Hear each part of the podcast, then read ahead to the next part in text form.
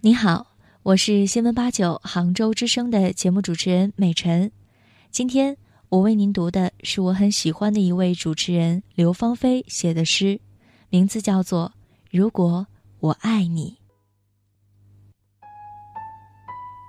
如果我爱你，我不会比你早生太久，因为那样我会错过你衰老的容颜。如果我爱你，我不会比你晚生太久，因为那样我会见不到你年轻的力量，不会离你太远，让你饱受相思之苦，也不会太近，让你嫌我唠叨心烦。我化成一朵云，遥望着你，却不饶你。